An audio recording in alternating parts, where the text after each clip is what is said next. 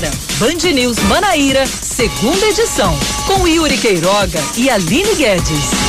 5 da tarde, três minutos. Boa tarde para você que está conosco aqui na Band News FM Manaíra, no seu FM 103.3, aqui no bandnewsfm.com.br e no aplicativo Band Rádios. Hora de mais um Band News Manaíra, segunda edição.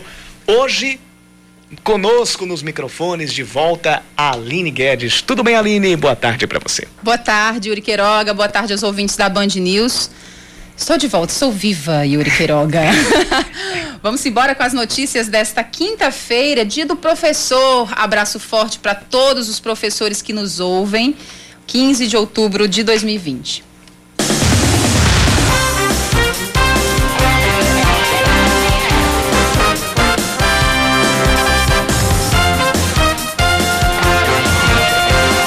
Polícia Civil da, da Paraíba vai pedir as imagens do circuito interno de uma agência bancária onde um episódio lamentável aconteceu. Uma mulher fez declarações racistas contra um homem negro que estava em atendimento.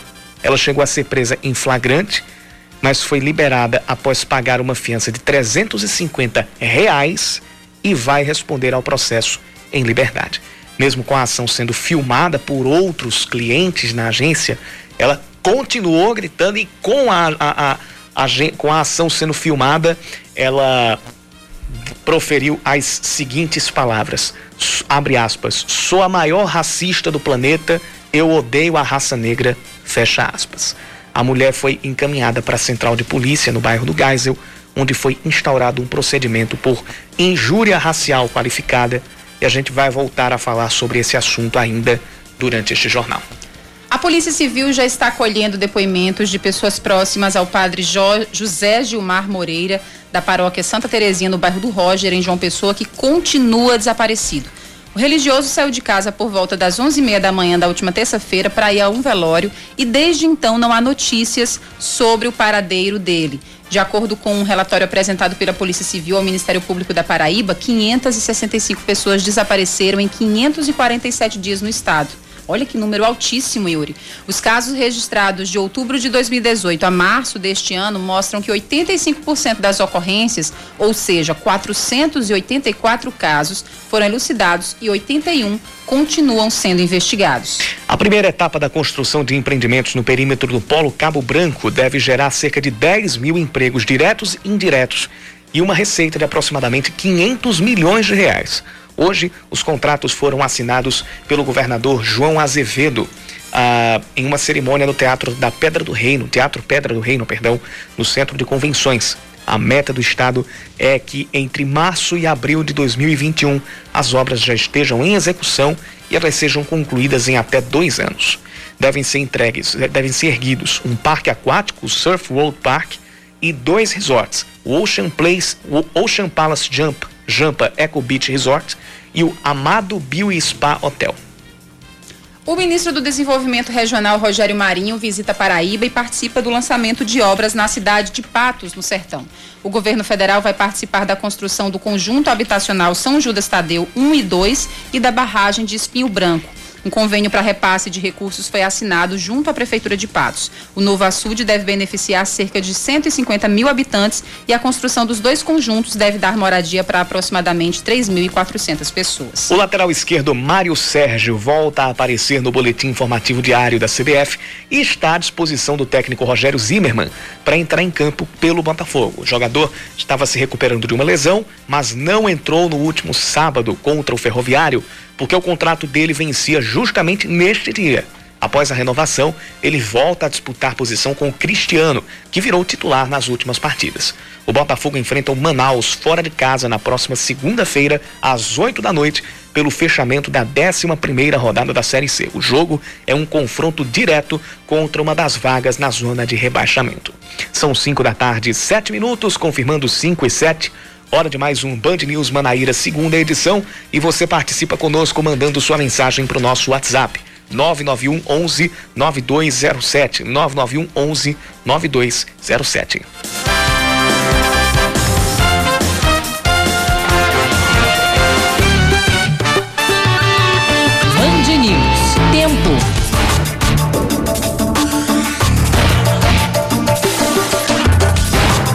Quente aqui em João Pessoa e temos algumas nuvens aqui pelo céu. Existe a possibilidade de pancadas de chuva nesta noite. A temperatura hoje chegou aos 31 graus, agora já está fazendo 28 e à noite os termômetros devem baixar até os 22 graus. Em Campina Grande, quinta-feira, bem nebulosa. Muitas nuvens no céu de Campinas. Nesse momento, os termômetros estão marcando 27 graus.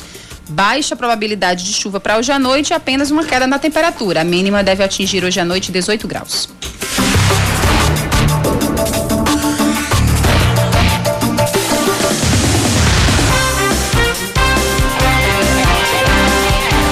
A gente abre este jornal falando sobre o caso de uma mulher que foi é, detida, que foi presa em flagrante e depois liberada em uma agência bancária aqui de João Pessoa após fazer várias ofensas racistas.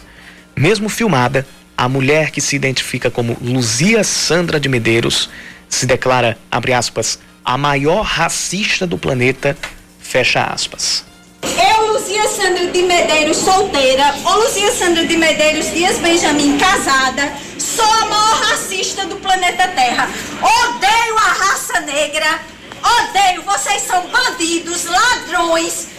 Sem se intimidar com a chegada da polícia, Luzia continuou com os xingamentos e disse que não tinha palavras para trocar com negros. Não se aproxime desses negros. Não temos nenhuma palavra para trocar com negro. A polícia está ali, não faz. Você não tem nenhuma palavra para trocar com negro nenhum do planeta Terra. A vítima das ofensas foi o guia de turismo Daniel de Lima. Ele conversou com Oscar Neto e contou que tinha ido ao banco para realizar um depósito quando a confusão aconteceu. A gente vai ouvir a, a conversa do Oscar Neto com o Daniel de Lima a partir de agora. A gente conversa agora com o guia de turismo Daniel de Lima. Ontem de manhã ele foi alvo de ofensas racistas em uma agência bancária no bairro de Manaíra, aqui na orla da capital. Daniel, bom dia, seja bem-vindo à Band News FM Manaíra. Conta pra gente como aconteceu essa situação. Bom dia, Oscar, tudo bem? Rapaz, eu cheguei lá na, na agência bancária para fazer um procedimento bancário, né, no caixa eletrônico. Nisso eu estava fazendo o procedimento, ela chamou um funcionário do banco e perguntou a ele por que o Banco do Brasil ele é, fechou um, um- possível contrato com essa raça negra. Aí eu imaginei, eu fazendo meu procedimento, essa raça negra não, não, não, não, não coloquei a pessoa em si, mas aquela banda musical. Só que quando eu saí do caixa eletrônico, que eu estava me retirando da agência, eu olhei para o encartezinho do banco, não, era uma pessoa de pele negra. Aí eu perguntei a ela, é, eu não entendi, senhora. Aí ela veio até mim, apontando até mim, dizendo que eu era um negro safado, um negro ladrão, um negro bandido e outras coisas mais.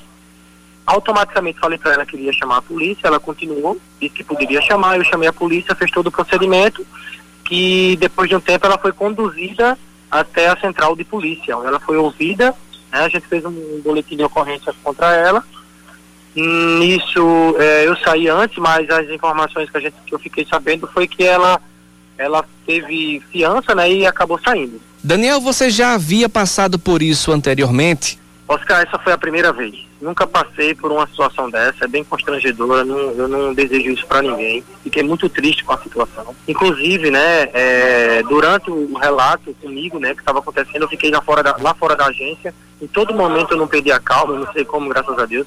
Teve uma outra pessoa também que entrou, um outro, outro rapaz de cor, de cor negra, que entrou também na agência e foi ofendido por, por essa mulher também. E aí, ah, como eu estava do lado de fora nesse momento, eu estava resolvendo tudo com os policiais. Mas eu nunca passei por uma situação dessa. É uma situação bem constrangedora e não desejo isso para ninguém. E qual a mensagem você poderia deixar para quem propaga esse tipo de conduta? É, Oscar, é uma situação bem difícil. Eu, as pessoas têm que procurar seu direito. Somos seres humanos, né? Nós temos corações, coração também, né? Somos, somos ser vivo. E palavras malditas magoa qualquer pessoa. Eu repudio, eu repudio qualquer qualquer atitude dessa. Porque isso não é de, um- uma pessoa de uma pessoa que que ande bem na sociedade. Ela falava que ela era louca, mas tudo que ela fez, na minha opinião, foi, foi muito consciente, ela sabia o que estava fazendo.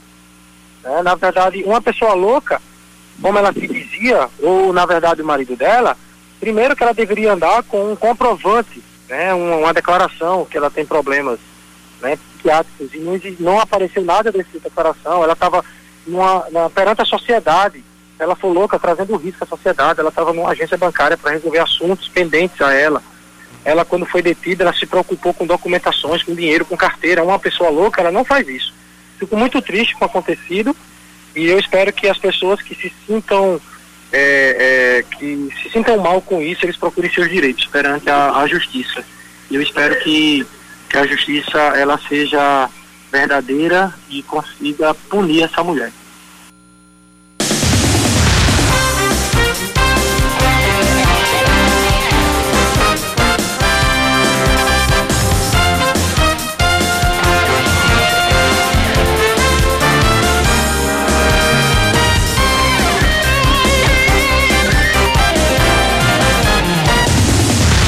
São 5 horas e 14 minutos. A gente para completar as informações a respeito desse caso, a Luzia Sandra de Medeiros foi encaminhada à central de polícia, foi autuada por injúria racial qualificada, pagou uma fiança de 350 reais e deve responder ao processo em liberdade. O delegado da Polícia Civil, Marcelo Falcone, disse que vai solicitar as imagens do circuito interno da agência bancária e ouvir a pessoa responsável pelas pelas gravações, pela filmagem que viralizou, pela filmagem que correu a internet no, no Brasil inteiro é, e que está despertando indignação em quem, em quem vem todas as pessoas, ou na grande maioria das pessoas que, que tem acesso a ela. A gente conversa sobre esse caso, sobre racismo, sobre outras, sobre outros casos que muitas vezes é, terminam não indo, não sendo vazados, não sendo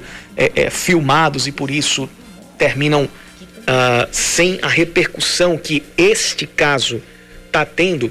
É, a partir de agora a gente conversa com a advogada e membro da Comissão de Combate ao Racismo da Ordem dos Advogados do Brasil, Viviane Oliveira. Viviane, seja bem-vinda ao Band News Manaíra, segunda edição. Boa tarde para você. Boa tarde, é um prazer convite, né, de estar aqui conversando com vocês, é, principalmente é, em relação à injúria racial, ao racismo e a todos esses acontecimentos que vêm ocorrendo ultimamente, né, infelizmente. Esse caso de esse caso registrado nessa, nessa agência bancária, a, a Luzia Sandra de Medeiros, ela foi ela foi ela foi indiciada por uh, por injúria racial qualificada e vai poder responder em, em, em liberdade. Quando, no termo jurídico, para que o ouvinte possa entender, essa qualificação da injúria racial, qual é ou quais são as qualificações do crime de injúria racial? Veja bem, é, a sociedade tem que entender que a injúria racial, ela é não apenas quanto ao racismo, é quanto ao racismo, a etnia, a cor, a origem política, enfim. Aí o que que ocorre? Ela é qualificada ao racismo, por quê? Porque ela remeteu a pessoa, à raça, né? Ao negro. A injúria racial, ela vem, ela está no nosso ordenamento jurídico, no Código Penal, no artigo 140, e realmente ela permite que seja afiançável, né? e é prescritível, prescreve em oito anos, e ela é uma ação pública condicionada à representação da vítima. Doutora Viviane, é, é muito então, curioso esse caso. Hum. Sim, doutora Viviane, é muito curioso esse caso porque na maioria das situações que a gente lamentavelmente vê né, com recorrência é, de injúria racial, as pessoas geralmente, acho que é, é, um comportamento muito típico do brasileiro, de todo mundo saber que o racismo existe, mas ninguém se dizer racista. E nessa situação, a Luzia, é, na sua fala, ela mesmo né, diz que ela é racista, que ela é muito racista, que ela não gosta da raça. É, enfim, como é que é, você poderia explicar como, por que, que, é tão prejudicial que a gente tente focar a discussão do racismo como algo individual, com frases como eu não sou racista, que é o que a maioria das pessoas é, muitas vezes né, acabam, acabam praticando no dia a dia? Verdade. Aí nós, é, assim, a gente teria que realmente frisar a questão do racismo estrutural, né? E na verdade é uma cultura, na verdade é é uma herança, né, que nós temos da escravidão ainda. Tendo em vista nós termos sido o último país a abolir a escravidão, né? Então há, há muito pouco tempo, inclusive. Então, infelizmente, mesmo aqueles que não se dizem racistas acabam em algum momento da sua vida realmente se observando, até mesmo nós, que em algum ponto fomos racistas, sim. Mas o que tem que ser feito é justamente é tentar levar a sociedade, mudar essa nossa história, mudar essa nossa herança, tendo em vista que somos todos iguais perante a lei, perante todos. Doutora Viviane, é, como a senhora bem explicou no início, é, ela pagou uma fiança de 350 reais, deve responder o processo em liberdade, apesar de existirem provas documentais e, enfim, ela mesmo ter falado que ela é racista, é, é ainda é um crime afiançável. Você acredita que, por exemplo, situações como essa, em que muitas pessoas que estavam na agência é, estavam, né, ficaram com raiva, ficaram assustadas com aquela situação, gravaram é, é, o vídeo viralizou e depois essa senhora acaba pagando uma quantia tão pequena e sendo liberada, isso às vezes não mostra um certo enfraquecimento é, desse papel que algumas pessoas estão sendo levadas, que é tomar atitudes antirracistas, que de fato esse é o ponto crucial, né? É, você acredita que a lei ainda precisa avançar um pouco, penas mais duras nesse quesito? Sem dúvidas. Agora, assim, em relação a, a esse caso em si, é válido né, dizer à sociedade que a autoridade policial, no momento em que autuou realmente essa situação, ela não tinha acesso a esses vídeos, não tinha acesso a essas testemunhas, vieram realmente posterior, né? Ela fez, é, a autoridade policial realmente autuou por injúria racial, porque realmente foi uma vítima que foi à central de polícia e realmente disse que foi vítima de injúria, né? E no momento que caberia realmente era uma fiança e no momento fazer com que aquela cidadã respondesse em liberdade. Porém, é preciso saber que, apesar dela estar em liberdade, ela vai responder de forma criminal. Então, se o Ministério Público, que é o acusador, tiver, acreditar, diante das provas que foram apresentadas posteriormente, que ela também responda por racismo, é possível. Então, né? então infelizmente, nesse momento, as provas só vieram chegar posterior ao flagrante. Uhum. O flagrante já havia ocorrido, né? A vítima foi lá por ser uma, uma ação pública condicionada à representação da vítima. Sim. E, infelizmente, ela foi liberada por um valor né? Uhum. Mas é claro que eu, eu sim acredito que é muito branda, né, as penas, que é de um a três anos de reclusão, tanto para injúria racial quanto para o racismo. Eu acho que deveriam ter penas mais duras mesmo, para que realmente pudesse é, fazer com que essas pessoas que são racistas temer realmente a lei e entender que somos iguais. Então, no caso, só deixando claro para os nossos ouvintes, ela pagou uma fiança de 350 reais, deve responder o processo em liberdade, mas agora com essas provas documentais que devem chegar ao processo, como por exemplo que a polícia fez a solicitação das imagens das câmeras de segurança do banco para identificar a pessoa que fez a gravação, para ser chamada a depor também. Isso tudo é, vai sendo cumulativo no caso e vai pesar na pena final. É isso, da Luzia? Exatamente. Exatamente. A princípio, ela está respondendo por injúria racial. Porém, no decorrer da instrução criminal, se ficar comprovado realmente a, o racismo, ela vai responder também, além da injúria, pelo racismo. Muito bem, então muito obrigada. A gente conversou com a advogada Viviane Oliveira, ela é membro da Comissão de Combate ao Racismo da OAB. A gente segue acompanhando esse caso e também deixando sempre o espaço aberto, doutora Viviane, para trazer eh, mais informações a respeito dessa luta né, que, infelizmente, né, ainda está muito distante de acabar. Um abraço, Viviane. Eu que agradeço. Um abraço a todos. A gente conversou com a advogada e membro do da Comissão de Combate ao Racismo da OAB aqui da Paraíba, Viviane Oliveira. Agora são 5 e 23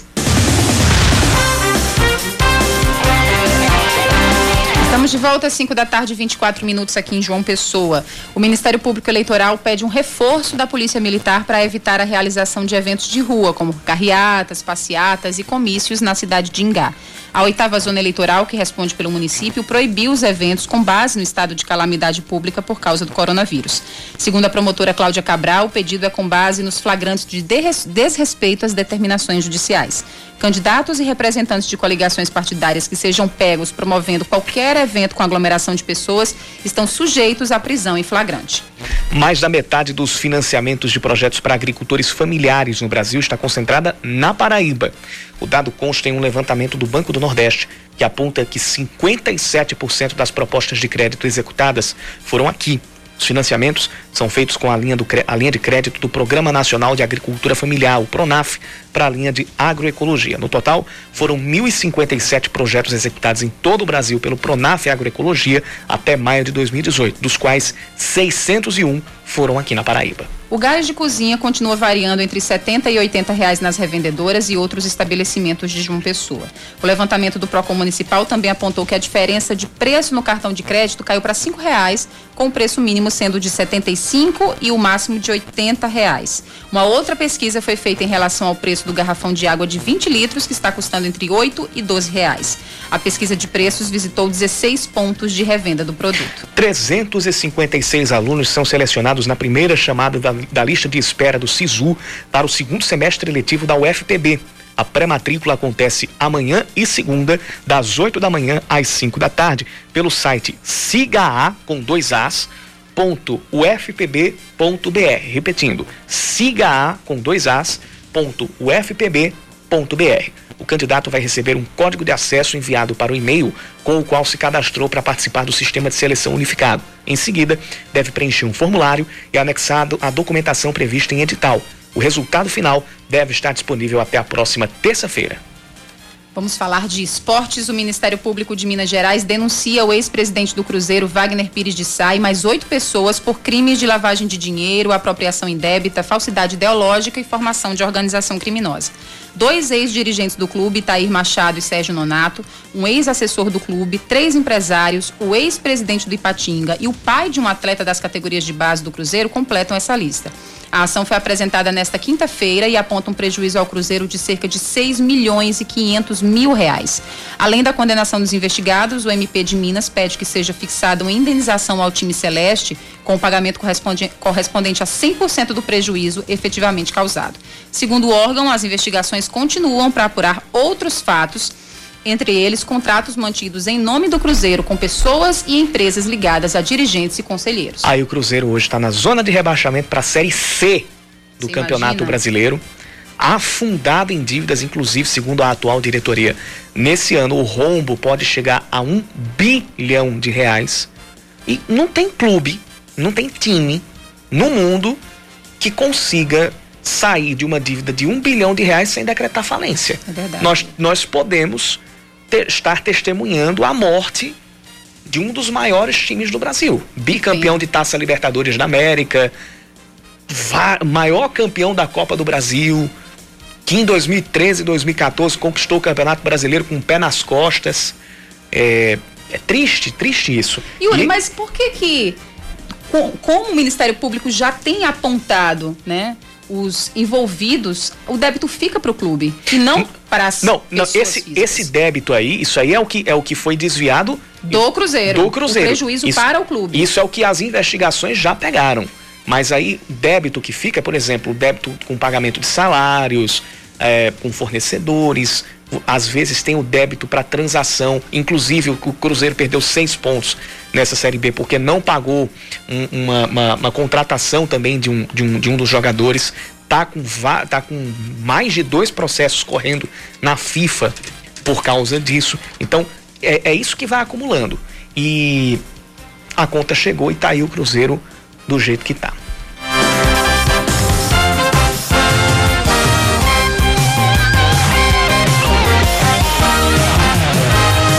Ouvinte Cleiton Ribeiro está perguntando o que aconteceu. Pode trazer um resumo, resumo do, do que aconteceu lá na agência bancária ontem. É, a gente ouviu agora há pouco a, a entrevista do do Daniel de Lima, que foi a vítima desse caso, ao nosso companheiro Oscar Neto, e ele falou que, assim, foi algo completamente banal. É, ao, ao, ao ser perguntado pela, pela, pela Luzia Sandra, ele disse que não tinha entendido, e aí ela começou gratuitamente a desferir todos aqueles comentários racistas, dizendo que, é, que negro é isso, é aquilo. Aí quando começou a filmar, é, é a, a, parte que a gente pode dizer que é a ponta do iceberg, que é a parte que foi filmada, que vazou. Aí ela diz, eu, eu, e se identifica tal, eu sou a pessoa mais, a maior racista do mundo, eu odeio a raça negra. Isso foi a ponta do iceberg. E aí, eu aproveito essa deixa da, da, da, da pergunta aqui do ouvinte, do Cleiton Ribeiro, para refletir uma coisa, Aline. É, isso é porque ela verbalizou que é racista. E imagine várias outras que cometem esse tipo de coisa deliberada e aí respondem: Não, eu não sou racista, tenho até um amigo que é negro. Sim. Esse é o comportamento mais comum, né? Como a gente vinha conversando com, com a delegada. É, salta, a delegada não, com a advogada o, O, o incomum é verbalizar que é racista. É, a coisa incomum da história é essa. Mas a conduta, ela, infelizmente, é estrutural, como a Viviane falou agora há pouco na, na, na entrevista. E, com, e sendo estrutural, ela pega, sim, toda a nossa sociedade, sem exceção. E é, ela, ela até falava a respeito do, da herança da escravidão e do Brasil ser ter sido o último país a abolir a, a, a, escravatura. Isso aconteceu não tem nem 150 anos. 150 anos é um lapso na história e na construção de uma, de uma cultura. Então, se até se menos de 150 anos atrás a gente tinha a, escrava, a escravidão acontecendo de maneira institucional, de maneira, é, não vou dizer le, legal, mas legal no sentido de é, permitida pela lei, então a gente está a muito, muitos passos para para poder chegar a um, a um estado ideal de respeito, de integração e de dignidade racial plena aqui no país.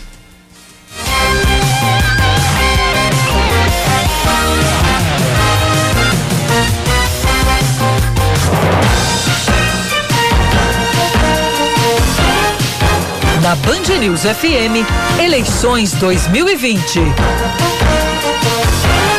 E o sabatinado hoje na Rádio Band News FM Manaíra foi o candidato do Partido dos Trabalhadores, Anísio Maia. Além das propostas para a Prefeitura da capital, o petista falou do impasse que acontece entre os diretórios municipal e nacional da legenda. Juliana Santos. Nesta quinta-feira foi a vez de Anísio Maia do Partido dos Trabalhadores a ser sabatinado por Cacá Barbosa e Rejane Negreiros. O petista iniciou a entrevista afirmando que a candidatura está mantida e destacou a lealdade ao PT desde o início da carreira política até agora, quando cumpre o terceiro mandato como deputado estadual. Questionado sobre a determinação do Diretório Nacional da Legenda de apoiar a candidatura de Ricardo Coutinho do PSB, Anísio foi enfático. Quem acusa Anísio Mar de traição tem que pensar bem direitinho. Eu teria vergonha se eu fosse um candidato e eu tivesse atrás de forçar outro partido a me apoiar. Eu não queria. É, é uma coisa muito antiquada, retrógrada, arbitrário. Nós não nos curvamos a ordens, nós nos curvamos a diretrizes democraticamente estabelecidas. Caso assuma a prefeitura de João Pessoa, ele pretende implantar um programa emergencial para combater os efeitos da pandemia, principalmente nos setores de saúde, social e econômico. Os efeitos na área da saúde, que nós vamos ter aí um monte de gente precisando ser atendido, que estava represado em função da priorização ao atendimento da Covid. A prefeitura tem que concentrar sua ação nos bairros através de pequenas obras. Plano de financiamento ousado, utilizando o Banco Cidadão para termos à disposição pelo menos 50 milhões para disponibilizar para pequenas e médias empresas e desempregados. Na educação, o candidato quer padronizar o sistema de ensino e a estrutura das escolas municipais, além de melhorar o salário dos professores. Padronizar todo o sistema de ensino. Nós temos colégios precários nas áreas mais distantes e colégios razoáveis nas áreas mais centrais. Inclusive, há uma discriminação com a população que mora mais longe. Nós temos que contratar novos servidores para cumprir lacunas que existem. Terceiro, nós temos que democratizar também o ensino. Temos que ter um piso salarial decente para os professores.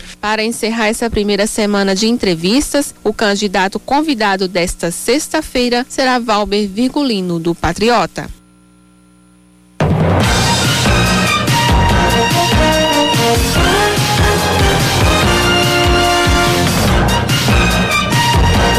E agora a gente vai saber da agenda dos candidatos à Prefeitura de João Pessoa nesta quinta-feira, na noite desta quinta-feira. Anísio Maia, do PT, que hoje esteve na Band News FM Manaíra e também na TV Band Manaíra, se reúne com um candidato a vereador no bairro de Cruz das Armas. Camilo Duarte, do PCO, reservou o dia para produzir material de campanha. Carlos Monteiro, da Rede Sustentabilidade, concede uma entrevista a uma emissora de TV e se reúne com a coordenação de campanha. Cícero Lucena, do Progressistas, participa de reuniões no bairro Mangabeira 1, no José Américo, e também vai a um culto evangélico. Edilma Freire, do Partido Verde, faz visita aos bairros de Miramar e Mangabeira. Ítalo Guedes, do PSOL, se reúne com apoiadores de campanha. João Almeida, do Solidariedade, participa de um programa realizado pelo Conselho Regional de Economia e se reúne com moradores do Hernani Sátiro e do Geisel. Nilvan Ferreira, do MDB, participa de uma reunião no bairro das Indústrias. Rafael Freire, da Unidade Popular, visita moradores do Castelo Branco. Rama Dantas, do PSTU, participa de um encontro com o comitê de campanha. Raoni Mendes, do Democratas, visita a comunidade São Rafael e depois se reúne com líderes religiosos. Ricardo Coutinho, do PSB, se reúne com lideranças comunitárias e faz visita a bairros. Rui Carneiro, do PSDB, participa de uma sabatina com o trade turístico e Valber Virgulino, do Patriota, inaugura o comitê de campanha no cruzamento das avenidas Nego e Rui Carneiro, no bairro de Tambaú.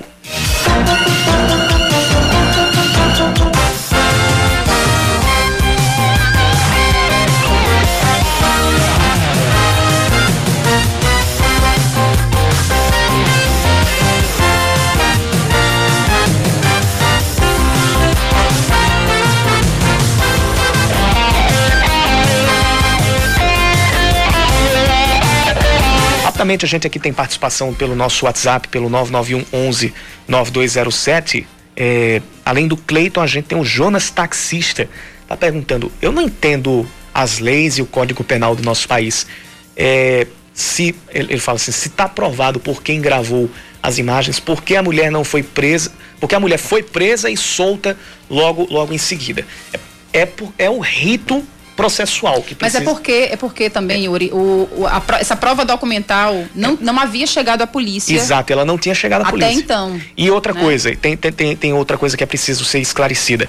A, as imagens que a polícia tá solic, vai solicitar do circuito interno, elas, elas são para identificar quem foi a pessoa que filmou, para que então essa pessoa seja chamada a prestar esclarecimentos para que ela que ela possa fornecer mais detalhes é, de quando começou. É, a, gente, a gente tem aí a versão do, do próprio Daniel de Lima, que foi a vítima. É, ela deve entrar então como testemunha do, do caso, mas é mais para esse fim que devem ser solicitadas as, as imagens do, do circuito interno.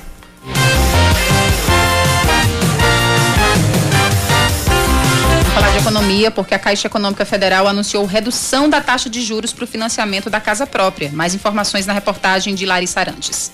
A Caixa Econômica Federal anunciou novas taxas de financiamento da casa própria para pessoa física, que passam a valer a partir do dia 22 de outubro. O valor mínimo foi reduzido de 6,5% para 6,25%, mais a chamada TR, a taxa referencial. O teto também irá cair de 8,5% para 8% mais a TR, como explicou o presidente da Caixa, Pedro Guimarães.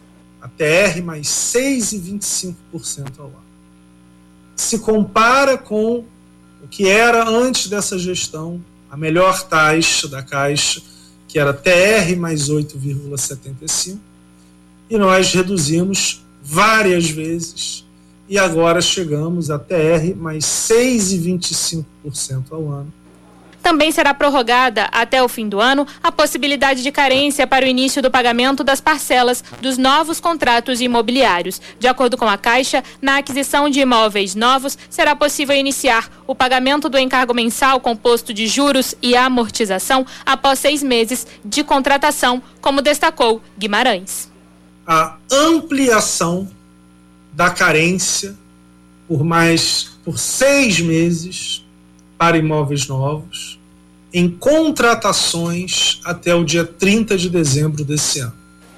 Para aqueles que estiverem com dificuldades em realizar o pagamento das parcelas do financiamento, será possível fazer a quitação parcial. Os clientes poderão pagar 75% da prestação por até seis meses ou entre 50% a 75% da prestação por até três meses.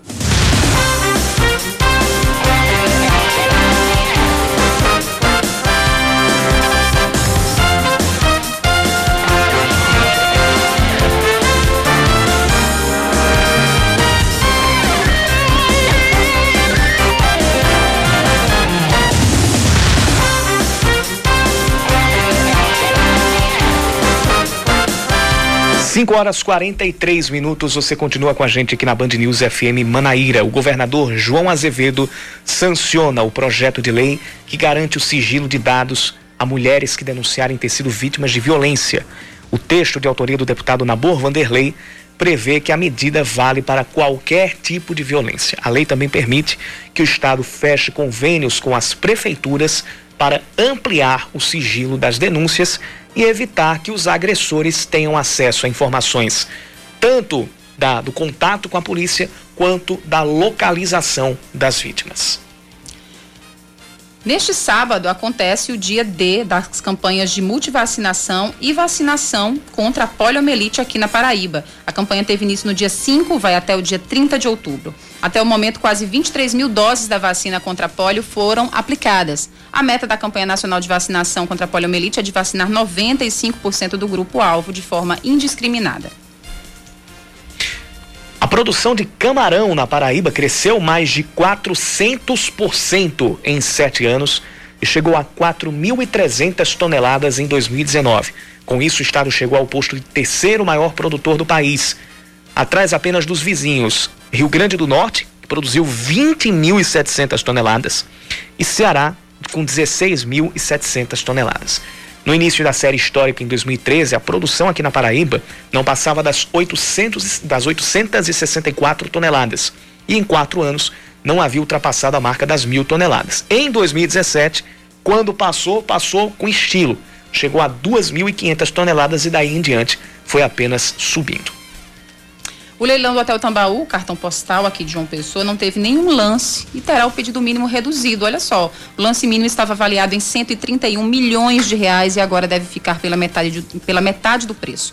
O hotel atualmente está fechado, porém, segundo o ex-diretor, o fechamento aconteceu por causa da pandemia e não das dívidas. O leilão aconteceu hoje à tarde. Agora a segunda fase deve acontecer no dia 29, a segunda fase do leilão deve acontecer no dia 29 de outubro.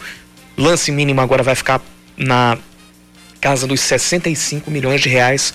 E é muito triste que um cartão postal como o Hotel Tambaú, um dos principais cartões postais de João Pessoa, além de estar fechado, além de estar atolado em dívidas, não tenha tido interessados, não, não tenha tido compradores. Enquanto isso, ele vai, continua se arrastando, se arrastando. O, o, o, o grande Hotel Tambaú, que muita gente associa a imagem da Paraíba, associa a imagem de João Pessoa, entre outros locais, a ele. A gente fala da, da Ponta dos Seixas, a gente fala da, do Farol do Cabo Branco, do Porto do Sol do Jacaré, e junto a esses, tá lá também como, como monumento, o, a gente pode chamar de, como, como, como um marco arquitetônico também, o o Hotel Tambaú, aqui à, à beira-mar de, de, de João Pessoa.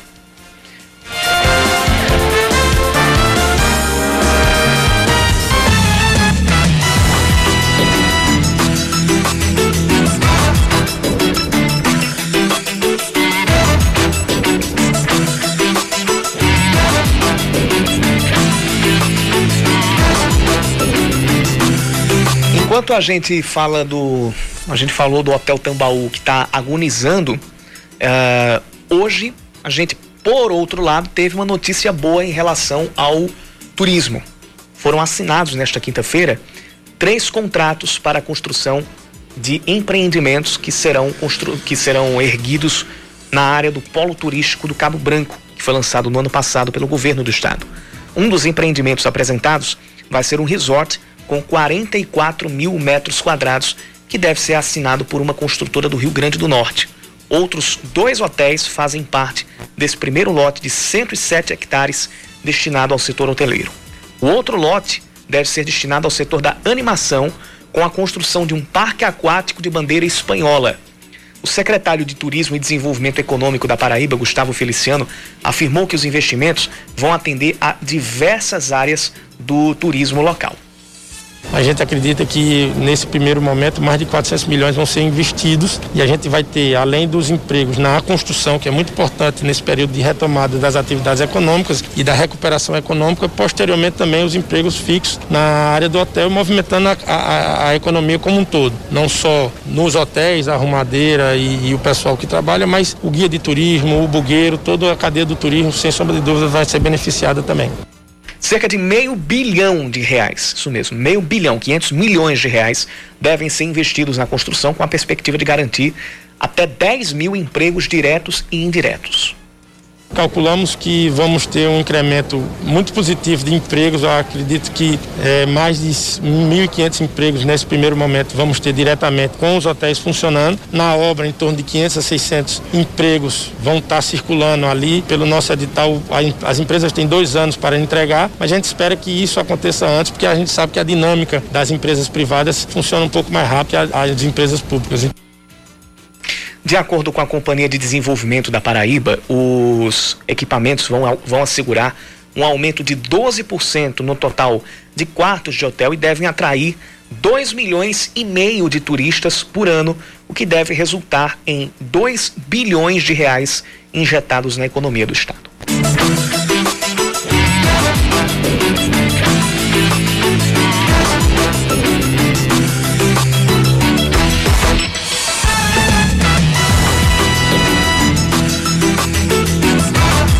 São 5h49 e a gente atualiza os dados da Covid-19.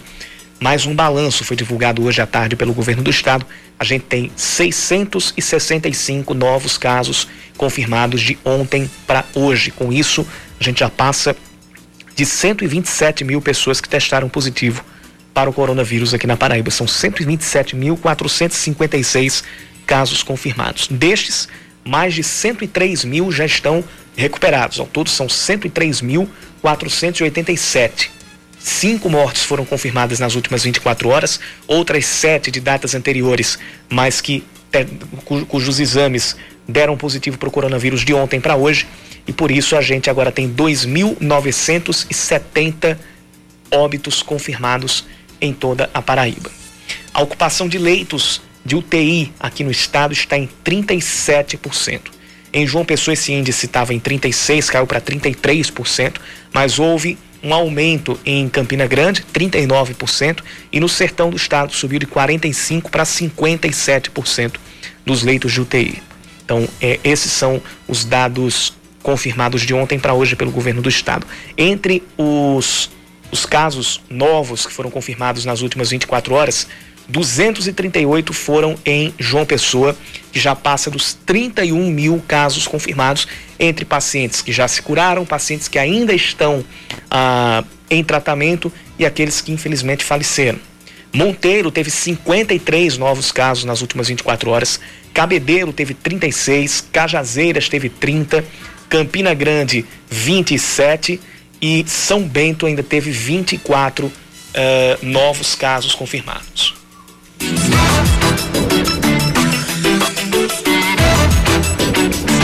Seu caminho.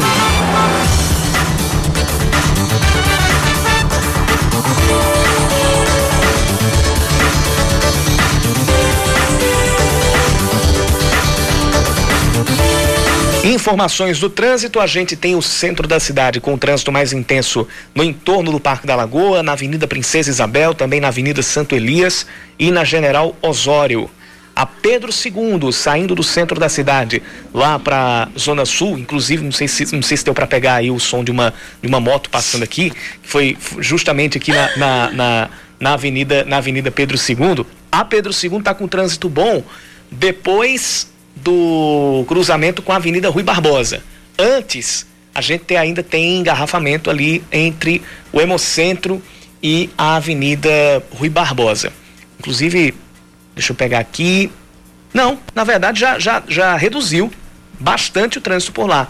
Temos trânsito bom na Pedro II, naquele trecho que sempre dá engarrafamento, que é ali entre o Hemocentro e a Avenida Rui Barbosa. Boa notícia para mim. Vou pegar aquele trecho daqui a pouco, então é, diríamos que está barra limpa por lá.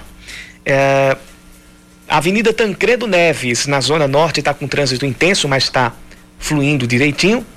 Viaduto do Cristo está com trânsito intenso nos acessos ao José Américo e também ao Geisel. A principal do Geisel também está com lentidão entre a central de polícia e a rotatória da entrada lá para a Avenida Juscelino Kubitschek para voltar lá para o Campo dos Santos. O viaduto do Geisel está com trânsito normal nos, nas alças de acesso aos bairros e ainda indo para se encaminhando, perdão, para outra ponta da cidade, a gente tem a Avenida Cruz das Armas com trânsito pesado, mais pesado, perdão, ali nas imediações da feira de Oitizeiro. Nas, ima nas imagens que a gente tem aqui do mapinha da CEMOB, a BR 230 está com pelo menos dois pontos de trânsito bem complicado na estrada de Cabedelo, entre o Renascer e a entrada do Aeroclube, no sentido Cabedelo João Pessoa, a gente também a gente tem trânsito complicado. No entorno do Hospital de Trauma, os dois sentidos também estão com trânsito bem carregado. E na 101 a gente tem trânsito moderado entre o acesso oeste e o viaduto de Bahia tem engarrafamento na saída da BR-101 para Recife, entre o trevo de Oitizeiro e o bairro, a entrada do bairro das Indústrias e do Costa e Silva, no sentido João Pessoa Recife. Esses são os pontos aqui nas rodovias que estão com trânsito complicado neste momento. Lá na Zona Sul, a gente tem a rotatória do José Américo e a rotatória do Caique, com o trânsito complicado. A, a rotatória do José Américo em todos os sentidos. E a do Caique tem trânsito mais complicado, também em todos os sentidos. Para quem está vindo da SEAP, para quem está vindo na Hilton Souto Maior, nas duas pistas, e para quem está saindo ali da Mangabeira por dentro, também tem registro de engarrafamento.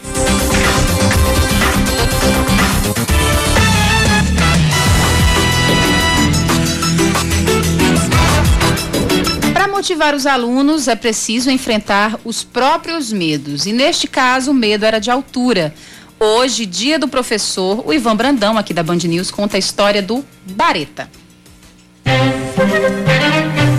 55 anos de idade, 28 de sala de aula. O professor de geografia Isaac Isaac Oliveira da Silva, mas ninguém me conhece aqui, só minha mãe. Todo mundo me conhece aqui em Sergipe como professor Bareta.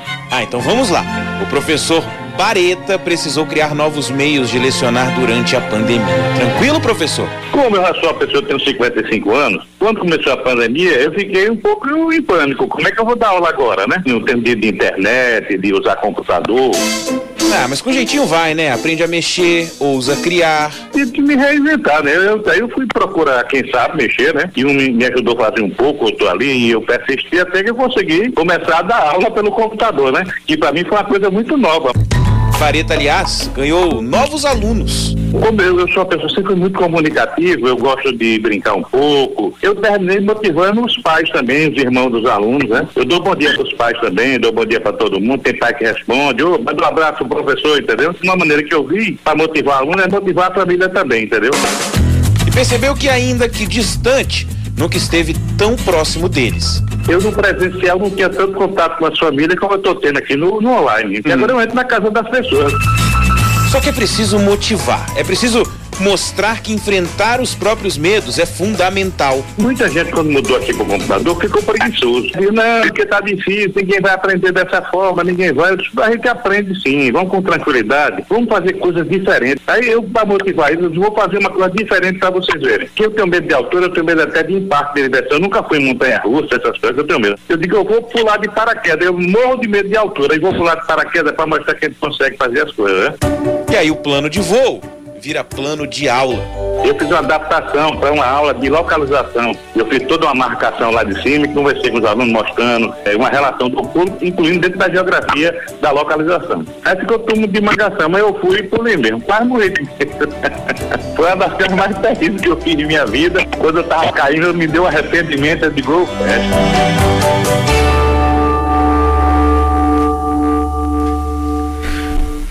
Sabe qual, sabe qual é o meu maior desejo? Qual? Infelizmente, é, ano após ano, a gente tem que. Infelizmente, não sei se é o termo mais correto, mas a gente ainda tem que renovar ano após ano esse desejo. É que a, o magistério, que os, os professores, eles sejam reconhecidos da maneira que tem que ser reconhecidos não é só com honraria pontual, não é só com melhorias salariais. Isso é 10% da coisa.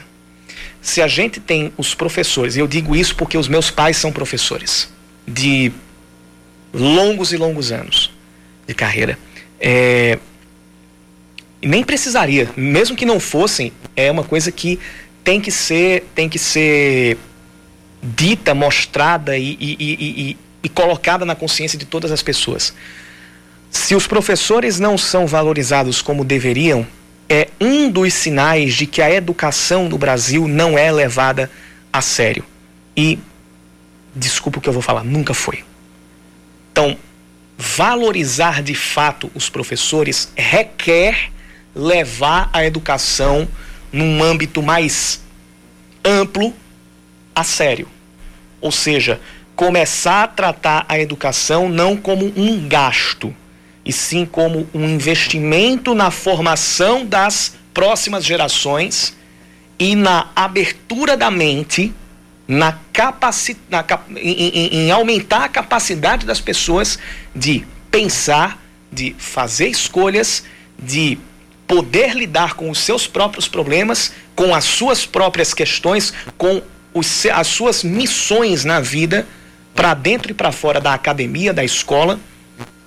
Isso inclui a valorização dos professores. Uma coisa não vai acontecer sem a outra. Então, o desejo é de que, necessariamente, os professores sejam melhor valorizados a partir e, e, junto a isso, porque uma coisa só vai acontecer quando a outra acontecer, a educação no Brasil seja levada a sério como investimento e não como gasto.